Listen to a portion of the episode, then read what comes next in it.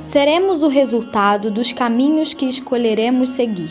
As estradas sempre terão pedras, desvios, atalhos e subidas íngremes. Todavia haverá flores onde menos esperar. Só tenha olhos atentos. Tropeços são inevitáveis e eles nos darão oportunidades de aprender a levantar, e quedas sucessivas fortalecerão nossa fé, nossa obstinação em cumprir nossas metas de vida. Saiba, uma pessoa sem objetivos é nave sem rumo, um barco de velas em meio à bonança. Seus passos te levarão na direção dos seus sonhos. Talvez eles não sejam completamente realizados, então sonhe coisas grandiosas. O desejar é um bom combustível para seguir em dias difíceis, em dias chuvosos. Escolha seu norte.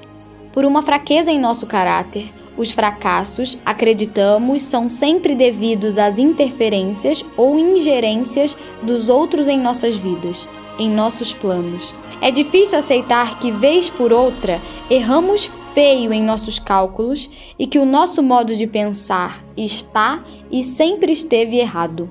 Mais difícil ainda é admitir que os outros sempre permaneceram com a razão.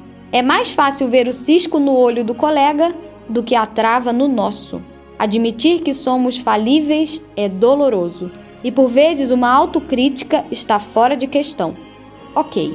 Digamos que o nosso insucesso, todos os nossos problemas sejam culpa dos outros e que somos apenas vítimas. O que faremos sobre isso? Sim, existe todo um sistema socioeconômico que privilegia uns e prejudica outros. Mas ficar apenas reclamando e não tomar nenhuma atitude é ser passivo demais. E não devemos usar uma coisa como desculpa para justificar a outra.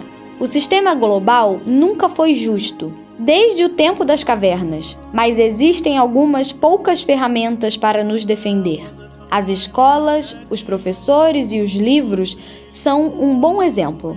Contra a maré é preciso dar braçadas mais vigorosas.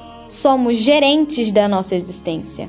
Sócio majoritário que receberá os lucros e pagará as faturas das decisões. Nossos infortúnios não são culpa das estrelas. Nossa garra, nossas atitudes, nosso modo de ser não está relacionado a nenhum mapa astral.